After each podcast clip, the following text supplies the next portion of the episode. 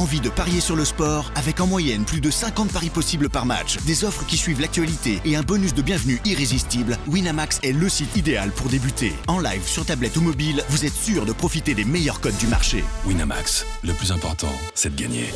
Les jeux d'argent et de hasard peuvent être dangereux. Perte d'argent, conflits familiaux, addiction. Retrouvez nos conseils sur joueurs-info-service.fr et au 09 74 75 13 13. Appel non surtaxé. Do you want to be a fighter? RMC There's only one Fury. Fighters Club. I'd like to take this chance to apologize to absolutely nobody. Alexandre Herbinet. I am the greatest. Bonjour à toutes, bonjour à tous et bienvenue au 167e numéro du RMC Fighter Club, un RMC Fighter Club qui remonte dans la cage pour vous faire la preview de l'événement UFC du week-end. Ce sera dans le New Jersey, UFC 288 avec ce main event entre le champion des coqs des bantamweight Aljamain Sterling et le revenant Triple C Henri Cerudo avec moi pour des pour faire la petite preview de cette belle carte euh, du week-end. Mon compère du Fighter Club Box MMA toujours là avec moi, Monsieur Jonathan Bacardi. Bonjour. Salut mon Alex, écoute, pour une des cartes les plus sous-cotées de l'année, avec un des combats les plus sous-cotés de l'année, on se devait d'être là. hein. Ah, tout à fait, tout à fait. Et le retour de Triple C.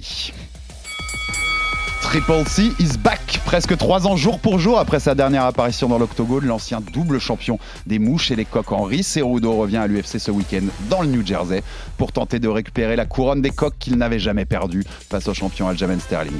Un retour placé sous le signe de la quête historique de l'ancien médaillé d'or olympique de lutte qui compte à terme monter détrôner Alexander Volkanovski chez les plumes pour devenir le premier champion dans trois catégories différentes de l'histoire de l'UFC.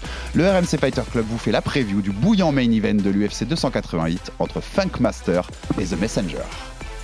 Je vous parle d'un temps que les moins de 20 ans ne peuvent pas connaître. Big elbows from Cejudo. That's, it. Get him a second belt. Henry Cejudo is the UFC bantamweight champion. Henry Cejudo did it. Henry, the messenger.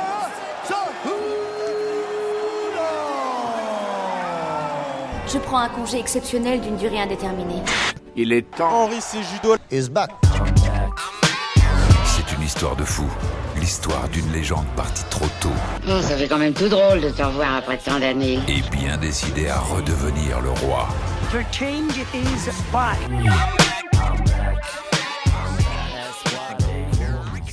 Merci à Max Avolin pour cette petite prod qui, qui a commencé par les moins de 20 ans que les moins de 20 ans ne peuvent pas connaître. Alors c'est pas exactement ça, mais en tout cas les nouveaux fans de MMA Joe, ceux qui ont, qui ont suivi ce sport depuis 3 ans, n'ont jamais vu combattre Henri Cerudo, Euh. qui est quand même un des, un des seuls doubles champions de l'histoire. Peut-être contre Cruz, non? C'était le le, euh, le dernier combat, ce- celui Ouais. contre Cruz, c'était Ouais. le non, c'était le 9 mai 2020. Ouais. C'est le premier événement post-Covid, Ouais. quand l'UFC reprend. Co-main de, Co-main de Tony Ferguson. Ferguson, Gaethje. Et c'est un petit clin d'œil, Joe, parce que tu te souviens, c'est une carte qu'on a débriefée en Zoom Ouais, pendant le confinement. C'était une carte sûr, de confinement, cette carte-là, euh, mon Joe. C'était il y a trois ans, presque jour pour jour, 9 mai 2020. Euh, c'est quand même, ouais, c'est. Pour les nouveaux fans de MMA, ils vont découvrir un, un sacré champion, un des plus grands de l'histoire de l'UFC, Joe, quand même, en fait, avec Henri Cerudo. Bah, le problème, c'est que je pense que les nouveaux fans de MMA, ceux qui s'intéressent au sport depuis euh, allez, la pandémie, euh, on ne connaissent Henri Cerudo qu'à travers ses facéties, qu'à travers le côté cringe. Voilà, le côté cringe, le côté un peu gênant, mais totalement assumé. Euh, ils doivent se dire, mais c'est qui ce petit bonhomme qui ouvre autant sa bouche? Mais c'est un talent qui est extrêmement spécial. Tu l'as dit, euh, champion de, olympique euh, de lutte. Oui. Ça pose un bonhomme, hein, un champion olympique. Les champions olympiques, les Olympiens, d'une manière générale, c'est une caste de sportifs différents. Et dans les KT où il y a du monde, hein, titre, Mais hein. évidemment, euh, dans les- ce genre de catégorie, c'est des, des- des aquariums à requins. Mm. Euh, c'est un champion qui a pris euh, la ceinture des flyweight, des 125 euh, pounds, euh, à probablement, allez, oh, peut-être, il y a un débat, mais au meilleur euh, combattant de tous les temps. C'est, en tout cas, il est dans le débat. Voilà, il est dans le débat. Johnson. Demetrius Johnson, Mighty Mouse. Euh, c'est un combattant qui euh, ensuite est monté de catégorie en bantam alors qu'il est tout petit, extrêmement petit de taille et qui euh, a réussi à, à- à prendre la ceinture, Mm. faut quand même le, le dire. Donc voilà, c'est un talent qui est extrêmement spécial. À l'époque, euh, c'était euh, c'était le deuxième ou troisième double champ? C'est le troisième, je crois. Troisième double champ. Voilà. Ou peut-être le quatrième, parce qu'ils sont quatre. Il y a Cormier, McGregor, Cormier, Nunez, Nunes McGregor. et lui. Ouais, ok. Euh, je ne sais pas dans l'ordre. Voilà, un, c'est un club qui reste très fermé, mais oui, euh, ses accomplissements parlent pour lui. Et surtout, avant de te laisser la parole, et je pense qu'on va en parler beaucoup dans notre preview, et puis après on va enregistrer un petit, une petite analyse vidéo, il me semble, pour RMC MMA. Vous retrouverez ça sur YouTube. C'est quelqu'un qui, est, euh, une compré- qui a une compréhension du sport qui est de, de très très très haut niveau. Mm. Vous l'avez vu coacher John Jones, je pense que la séquence est devenue virale sur les réseaux sociaux, où il explique à John Jones ce qu'il doit faire contre la cage, et John Jones met ça en application et termine Cyril Gann. Cyril Gann, ouais. Mais au cours de sa carrière, on a vu qu'il était capable d'analyser et apprendre de ses erreurs à chaque fois. Et euh, voilà, c'est quand même euh, formidable. Donc voilà, trois ans d'absence. Pendant ces trois ans, il a pris en main des combattants, il les a coachés avec des résultats extraordinaires. On peut citer Wiley Zhang aussi, Wiley Zhang. qu'il a, il- qu'il a fait battre Carla Esparza à son propre jeu. Jerry. Projaska, Oui, tout à fait. John Figue- Jones, Figueredo. euh, Figueredo, voilà, et Mighty Mouse, Mighty Mouse qui, euh, bah, qui expliquait dans un podcast, il passait chez Joe Rogan et il expliquait à quel point euh, euh, Cerudo lui avait appris sur le sport. Quand un mec comme Mighty Mouse te dit qu'un autre euh, lui apprend sur le sport, c'est qu'il y a un truc spécial. Donc euh, voilà, c'est extraordinaire de le voir euh, revenir et je trouve que ça passe un petit peu sous les radars, du moins en France. Ouais, tout à fait. Moi, ça ça posait une question par rapport à tout ça parce que il a trois ans d'inactivité, on l'a parlé. Tu as, Mm. dit, il a fait beaucoup de coaching, on l'a beaucoup vu finalement pendant ces trois ans loin. On s'est posé des questions sur l'inactivité de trois ans dernièrement avec John Jones avant, avant Cyril Gann, avec Mansour Barnaoui, souviens-toi, avant son retour au Bellator, ça faisait trois ans que Mansour avait Avec, pas, euh, le- avait pas fighté. avec Georges Saint-Pierre aussi. Avec Georges Saint-Pierre quand, quand il prend Michael Bisping. Lui, j'ai l'impression que cette question du, du ring rust, tu vois, de la rouille, elle est moins présente parce qu'on l'a tellement vu coacher. Il a une telle éthique de travail qu'on connaissait déjà avant et qu'on a vu en fait euh, de nos yeux dans les vidéos, dans les vidéos avec les différents euh, combattants que tu citais. Et j'ai l'impression que ça va pas être un problème. Moi, si je devais le dire moi, je dirais que c'est pas une question que je me pose beaucoup pour Henri Cerudo. Qu'est-ce que t'en penses? Toi, t'aimes les stats, toi. Le problème, c'est qu'il est, il a pas combattu Voilà. pendant Toi, t'aimes les stats, t'es un mec de chiffre. Oui, tout à fait. Bon. Euh, faut savoir qu'entre euh, dans les catégories de poids entre les bantams et les welter, tous les combattants de plus de 35 ans sont à 2 victoires et 28 défaites dans les combats pour le titre. Donc déjà, c'est une stat qui va pas vraiment dans son sens. Non. Après, euh, on a le contre l'exemple, même si la catégorie juste au-dessus, celle des middleweight, de Georges Saint-Pierre, qui avait 4 ans, il me semble, d'inactivité, qui revient et qui a l'air euh, fabuleux. Alors certes, c'était contre Michael Bisping, qui était un champion. euh, voilà, moi j'adore Michael Bisping, mais son titre, on se rappellera des conséquences dans lesquelles il les a, il l'a pris. Euh, Enfin, c'est la prétention de, Luc- de Luc Rockhold qui lui donne le titre plus Mm. qu'autre chose. Euh, et où il est euh, très très fort, Georges Saint-Pierre. Cerudo, moi, j'aimerais bien faire un petit peu le, le- le parallèle parce que euh, avec Georges Saint-Pierre, il partage quelque chose. C'est le fait de ne rien laisser au hasard. On l'a vu là dans les embedded tournés par l'UFC sur, sur, les, sur la chaîne YouTube. C'est quelqu'un, par exemple, qui fait de la luminothérapie Mm. pour travailler ses réflexes. On sait qu'il travaille avec un centre de performance qui euh, mesure toutes ses constances vitales, etc., quasiment au quotidien. Et c'est pour ça qu'il a une forme étonnante. Tu vois, par exemple, euh, à ses débuts dans la catégorie des mouches, il avait loupé une pesée. Oui, tout à fait. C'était son premier combat, même, oui, il me euh, semble. oui, tout à fait. Je Et euh, premier deuxième, ça ne oui. s'est plus jamais produit parce que il, euh, il est devenu extrêmement discipliné sur tous les à côté C'est du MMA. ce que disais quand je disais éthique de travail, tu vois. Tu sens que c'est un mec qui s'est pas laissé aller, comme JSP d'ailleurs depuis sa retraite, se laisse pas aller. JSP se laissera jamais aller. Euh, et on parle pas, on parlera jamais en mal de Georges Saint-Pierre. voilà. Euh, non, mais voilà, Henri Cerudo, c'est quelqu'un qui ne laisse rien, rien, aucun détail de côté. Et je pense que ça peut jouer en sa faveur. Alors après, on va parler techniquement de ce qui va se passer. Il y a quand même des choses extrêmement intrigantes. Mais euh, encore une fois, euh, pour moi, il a toutes ses chances. Hmm, ouais, je, suis, je suis tout, je suis tout à fait d'accord. Et avant de rentrer dans cette technique, on reste sur le, le storytelling. Quand on ça, selon toi, là, c'est un avis plutôt perso, mais il revient pour marquer l'histoire. Et on va parler en quoi il peut marquer l'histoire. euh, Donne dans- son dans plan direct. défi. Bon, alors, on le donne tout de suite. Lui, il l'a annoncé. Je bats Sterling, je reprends ma ceinture. Je bats Sean O'Malley, qui est le prochain challenger pour, pour cette Le coton, le coton-tige dégueulasse, il. Exactement. Et puis qui peut te donner, c'est un combat qui fera vendre. Sean Sean O'Malley, il, est- il est très vendeur. Et ensuite, je monte affronter Alexander Volkanovski chez les plumes et je lui prends sa ceinture et je deviens le premier triple champion, champion dans trois catégories différentes de l'histoire de l'UFC. S'il le fait en une année, si- s'il réussit les trois et qu'il le fait avant la fin de l'année, euh, c'est peut-être l'année de l'histoire de l'UFC. hein. Non, mais même, Mais même. Il revient pour même. ça ou il revient prendre un chèque Je vais Non, faire, non, Joe? je- selon toi Je pense qu'il y a un peu des deux. Oui, je pense qu'il y a un peu des deux. Je pense qu'on est dans un entre-deux aussi. On, a, on va rappeler sa retraite. En fait, il prend sa retraite parce que. euh, au début, on se demande si c'est une vraie retraite et si c'est pas juste une tactique de négociation pour prendre un petit peu d'argent. Euh, Dana White euh, bah, lui dit bon bah bon vent, il n'accède pas à sa requête financière et je pense que donc il avait annoncé qu'il allait faire de l'immobilier en Arizona etc. Mais je pense que il n'a pas assez gagné d'argent. Pour vraiment être à l'aise. Par rapport à ce qu'il est, à ce Par qu'il a rapport à ce qu'il réalisé. est. Ouais. Rappelons-le, Dimitrios Johnson, dans la catégorie des flyweight, des flyweight, il ne prenait pas le point pay-per-view. Et je ne pense pas que Cerudo en prenait aussi du coup. Donc je pense qu'il a gagné un peu d'argent en MMA, il a gagné à côté, il a gagné en étant coach. Mais qu'on soit bien clair, je pense qu'il est très loin de la stabilité financière. Entre-temps, il s'est marié, il a eu un enfant. Euh, je pense que c'est aussi le banquier qui lui a dit, écoute Henri, euh, va falloir peut-être euh, remettre du beurre dans les épinards. Et si en même temps je peux marquer l'histoire au passage, eh Et ben, ça, ça fait coup double. Mais je pense que ça, c'est aussi important pour lui. Tu vois, Mmh, je te ouais, dis bien pas qu'il revient juste pour l'argent, je te dis qu'il revient pour les deux. Parce que après, quand on connaît la mentalité du bonhomme, c'est vraiment quelqu'un qui cherche la grandeur. Alors après, bon, battre Alexander Volkanovski. Avec son gabarit. Qui peut Même battre si, même Alexander si Volkanovski? est un petit phaser en taille en tout cas. Non, non, mais, Mais- euh, je te parle pas de, Volka, de Cerudo, là, je te parle de Volkanovski. Je sais qu'on a eu beaucoup de débats dans le Fighter Club, euh, notamment avec Taylor, qui disait qu'il il il voyait pas encore à l'époque euh, ce que Volkanovski avait. Mais je pense que Volkanovski est, est imbattable, quoi. C'est juste les juges qui peuvent le battre. hein. Mm, ouais, mais- Ça, c'est mon opinion. Et pour les deux tailles, puisque j'en parlais quand même, 1m68 Volka, 1m63 Cerudo. Ouais, mais euh, bon, et puis euh, voilà, il pou- il- ça serait monté de deux catégories, ça serait extraordinaire. on va poser la question. Mais s'il le C'est fait, jouable pour toi? Après, s'il le fait, Franchement, j'imagine pas un monde où Volkanovski perd contre Moi non plus, mais euh, ça, on, on- on le débriefera quand ça, sera, ça, arrivera, si ça arrive un Ça jour. arrive. Parce que, par exemple, tu vois, c'est bizarre ce que je vais dire, mais je lui donne plus de chances contre Volkanovski que contre Max Holloway. Mm. Pour une question de taille De gabarit. et de gabarit. Après, C'est l'idéal, le Volkanovski en champion pour aller chercher les phasers. Pour lui, c'est l'idéal. parfait. Ouais. Parce qu'il il ouvrait pas autant sa bouche quand c'était Max. Il disait, je vais monter, mais c'était pas non plus, tu vois, aussi assumé. Moi, je pense que s'il le fait, c'est le GOAT.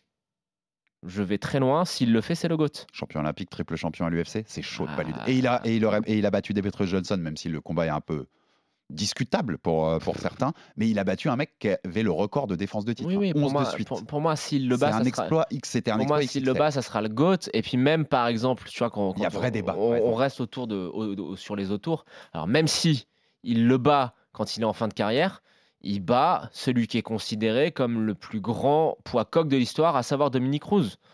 Donc euh, Dominique Cruz, pour ceux, pour les nouveaux fans, c'est pas juste euh, son run à l'UFC, c'est aussi ce qu'il a fait au WEC. Ouais. Non, c'est quelqu'un, Dominique Cruz. Voilà. Donc Ouais. euh, Et donc, c'est il aurait un tableau de chasse qui serait extraordinaire. T'imagines le tableau de chasse euh, Dimitrius Johnson, TJ Dillashaw, Dominique Cruz. Sterling, je le mets de côté parce que même s'il est champion, c'est Euh, pas un nom d'histoire. C'est un, un petit, Alex Vol- Volkanovski, ça serait fabuleux. petit truc de côté, mais c'est c'est pas le même nom- taille de nom, mais Sergio Pettis, qui est aujourd'hui champion au Bellator. Quand- non, quand- mais- non, mais quand même, tu sais, c'est un- c'est quand même un champion d'une des orgas principales. oui, oui. Il a un super CV, Henri Cerudo. un un CV extraordinaire. Bah, ça me permet d'enchaîner sur une des questions que j'avais. C'est quoi ton meilleur souvenir de, de Cerudo Première version, avant euh, sa première passage à l'UFC. C'est quoi ton, ton petit bonbon si tu avais à en ressortir un? J'en ai deux, c'est dur. J'en ai même trois en fait, mais c'est dur. Bon, allez, euh, je, j'évacue. je lui en demande un, il m'en donne trois. Voilà, voilà, je c'est suis quoi généreux, je suis généreux, mais je suis. Bon, alors, il euh, aime donner. Il aime... À, à posteriori, c'est quand il met KO TJ Dillashaw rapidement parce qu'on a appris que TJ Dillashaw c'était un sacré tricheur après, positif à l'EPO, suspension, etc. Euh, Il y a le combat contre Moraes qui est fabuleux parce Mhm. qu'il est en difficulté, il a juste son game plan, l'intelligence de combat, il revient et il termine Moraes au troisième round. Mais euh, moi je dirais surtout, ce qui m'a le plus marqué, c'est euh, son retour après la défaite contre sa première défaite contre Dim- Dimitrius Johnson. Il enchaîne avec une défaite contre, contre Joseph Benavidez dans un combat qui était assez significatif pour lui parce qu'ils avaient fait le tough avant, ils se détestaient, il y avait une vraie, vraie rivalité et euh, il perd contre Benavidez. Il revient contre Wilson Rice et avec un style totalement différent. Lui, le lutteur olympique, il revient avec une posture de karatéka et euh, qui est très efficace pour le coup, qui, qui lui a apporté que du, bonheur euh, à, notre ami Cerudo. Et voilà, c'est ce combat-là en particulier qui me marque bizarrement. Moi, j'ai été aussi marqué. Finalement, quand j'y réfléchissais en posant cette question, j'étais aussi pas mal marqué par Cruz. Alors, même si c'est le Cruz de fin de carrière, il a une facilité dans la façon dont il bat Cruz. Et comme tu rappelles, c'est Dominique Cruz, quoi. Enfin, tu vois, pour, pour ceux qui suivent depuis longtemps, tu, même en fin de carrière, c'est quand même euh, Tu rappelles comment il le bat? Le, le détail exact. Ronan? Ouais. Le détail exact, c'est que on savait que la mobilité, ouais, ouais, C'est sa- ça, c'est ça. Ouais. On savait que la mobilité de Dom, au deuxième, je crois. On savait que la mobilité de Dom Cruz avec toutes ses blessures était euh, un peu abîmée. Il arrive et il lui balance des coups de matraque dans les jambes en low kick.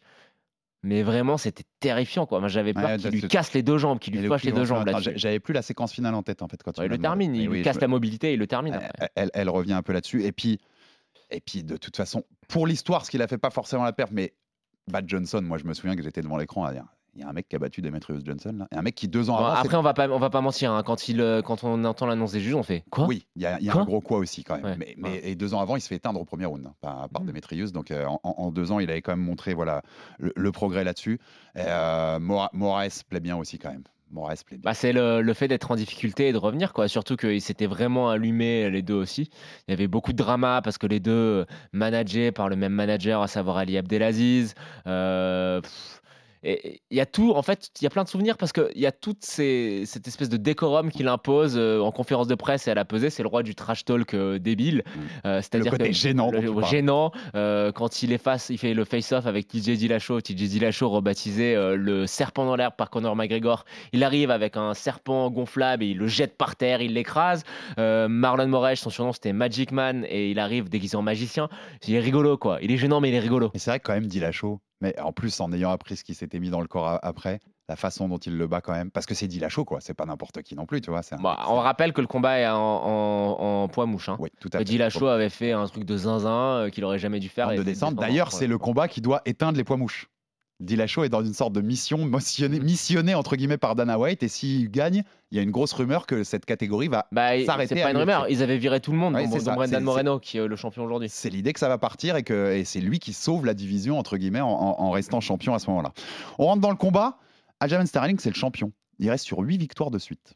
Si tu regardes les, les cotes aujourd'hui, c'est Cerudo qui est favori. C'est un manque de respect pour Sterling?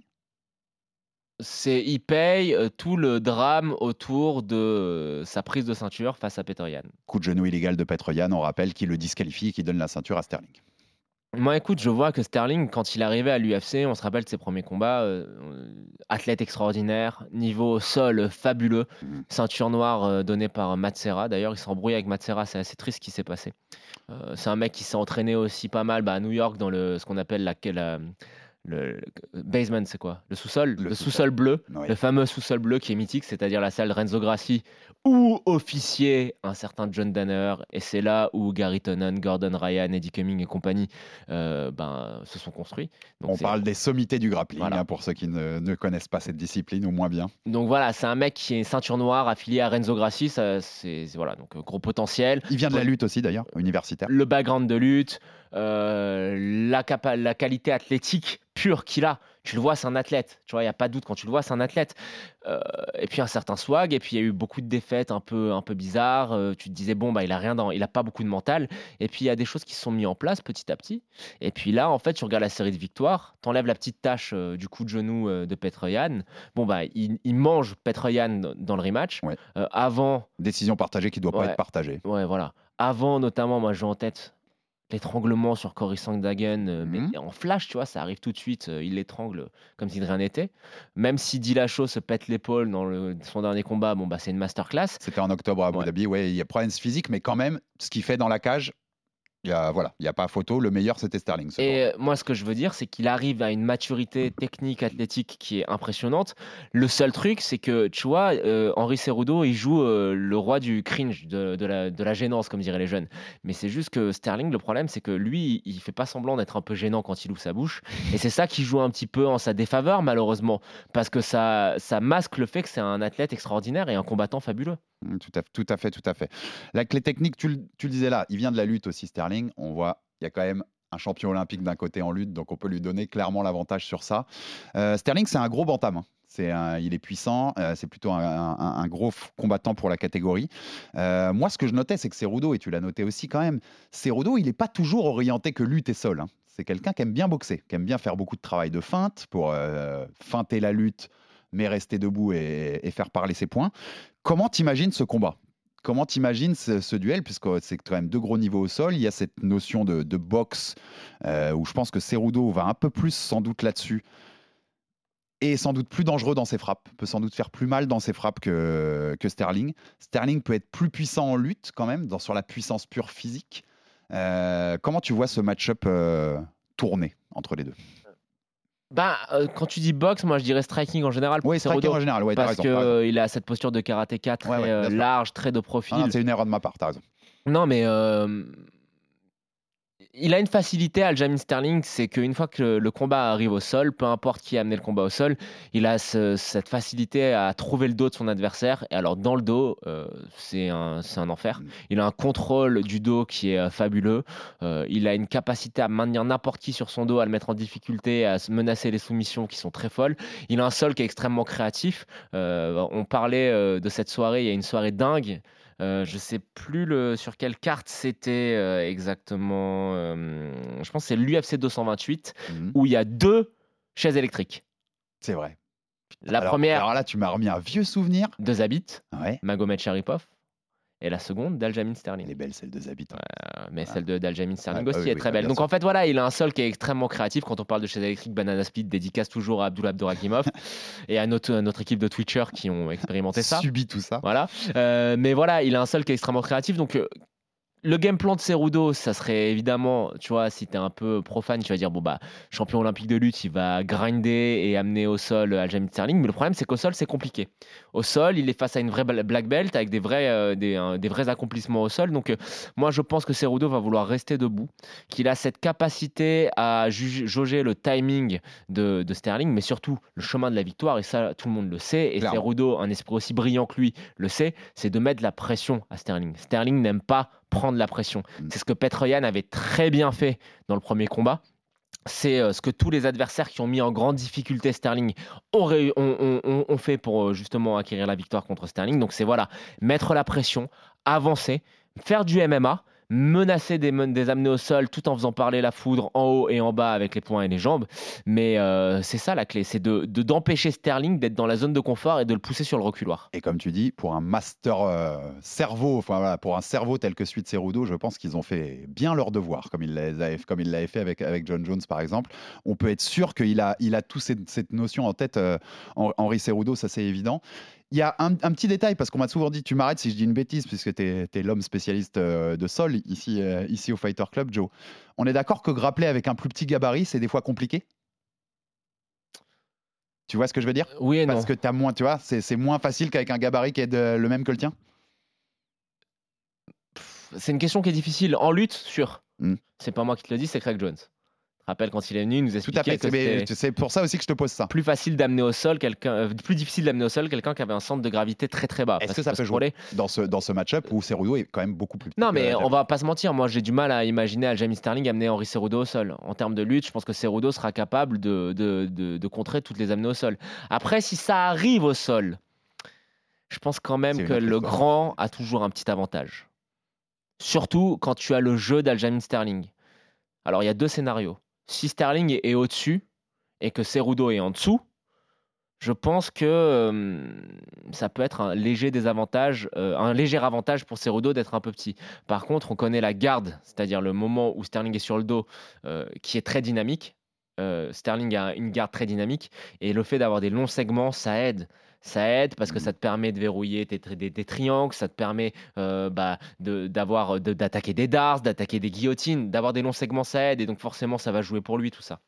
C'est, on rappelle Sterling aussi, tu, tu citais Matt Serra tout à l'heure, qui travaille avec Ray Longo. Donc, moi, Sterling, j'avais noté, je, je me souviens, c'est en- quand on a débriefé l'UFC 280 de- avec Dillashaw en octobre dernier, Ouais, c'était à ouais. Abu Dhabi.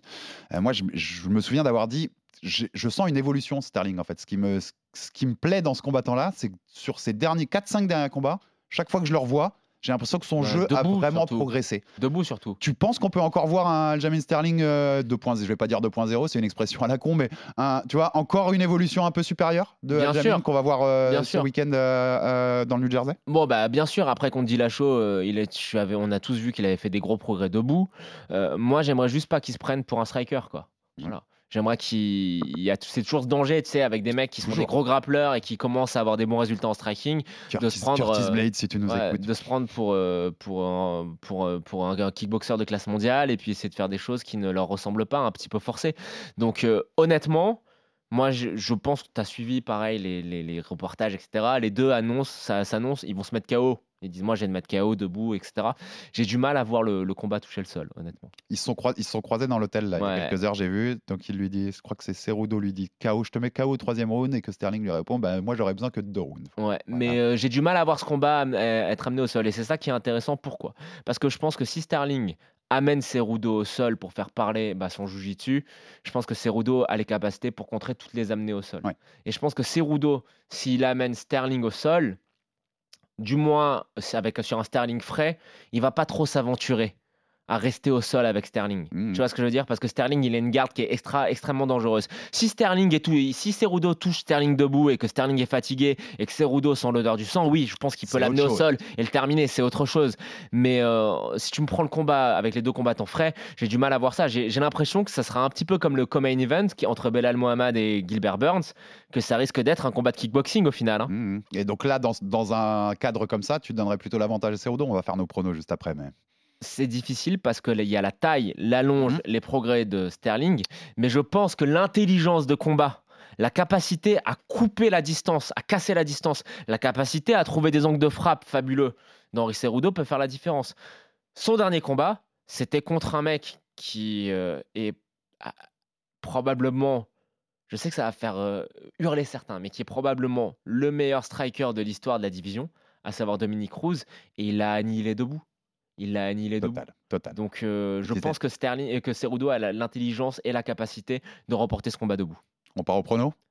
Bah, Samedi ouais. soir, UFC Ouais, ouais. 288, main event, Newark, New Jersey, Prudential Center, Aljamain Sterling, champion des coqs contre Henri Cerudo. Qui gagne comment? Jonathan Bacardi. Henri Cerudo par décision. J'ai la même. J'ai Henri Cerudo par décision, mais j'ai un grosse, grosse, grosse parenthèse qui me disait Sterling, Grand and Pound. C'est possible. Hein. Ouais, Sterling, Grand and Pound, L'âge, fin de combat. l'âge qui revient. Fin de combat, 4 ou 5e. L'âge qui revient. Ouais. entre les deux, j'ai une vraie, j'ai une vraie difficulté on, à choisir. On n'en a pas parlé, mais juste deux mots. Deux mots sur deux choses. La première, Belal Mohamed, Gilbert Burns, Gilbert Burns. J'allais y venir, Ah j'allais faire deux minutes là-dessus. Ok. Attends, bah attends quand même. Et, Bon. le- et l'autre chose? En c'était, parler. euh, bon, bah, je suis évidemment euh, excité de voir le retour de Cran Gracie. C'est, les deux seules autres questions que j'ai sur mon conducteur. Merci. Ah, j'anticipe. Allez, vas-y, je t'ai tout. Vas-y, Jonathan je Bacardi je d'anticiper à ce point-là. En tout cas, on a donné nos pronostics et donc le common event, tu l'as dit, Gilbert Burns contre Belal Mohamed. Là où c'est drôle, Gilbert Burns quand il a combattu Jorge Masvidal en avril. Tu te rappelles ce qu'il a dit au micro après? Je ne prends plus de combat. Ouais. Je mets, je, mais- et si vous me donnez pas le title shot, libérez-moi de mon contrat à l'UFC. Il a, pour la première fois de sa carrière, Burns a essayé de mettre la pression. Un mois plus tard, on le retrouve dans un common event en 5 Pognon, rounds pognon. sans titre. Alors là où c'est marrant, c'est qu'en fait, quand le common event prévu, qui était Charles Oliveira Benel Dariush, a sauté pour euh, une, une blessure de Charles Oliveira, ce sera à l'UFC 289 le mois prochain. A priori, les deux managers de Burns et de, Moa- euh, de Belal ont appelé l'UFC et leur ont dit si Colby Covington est là pour euh, faire ce, ce common event, on est chaud. Et l'UFC leur a dit bah en fait Colby, euh, on va lui donner le title shot, il est là pour l'un ni pour l'autre, mais vous êtes tous les deux là. Allez-y les mecs, allez-y dans le New Jersey, vous tapez pour ce combat en 5 rounds avec sans doute le vainqueur qui prendra le title shot d'ensuite après le combat Leon Edwards contre, contre Mhm. Colby Covington qui devrait avoir lieu en octobre selon les, les dernières rumeurs.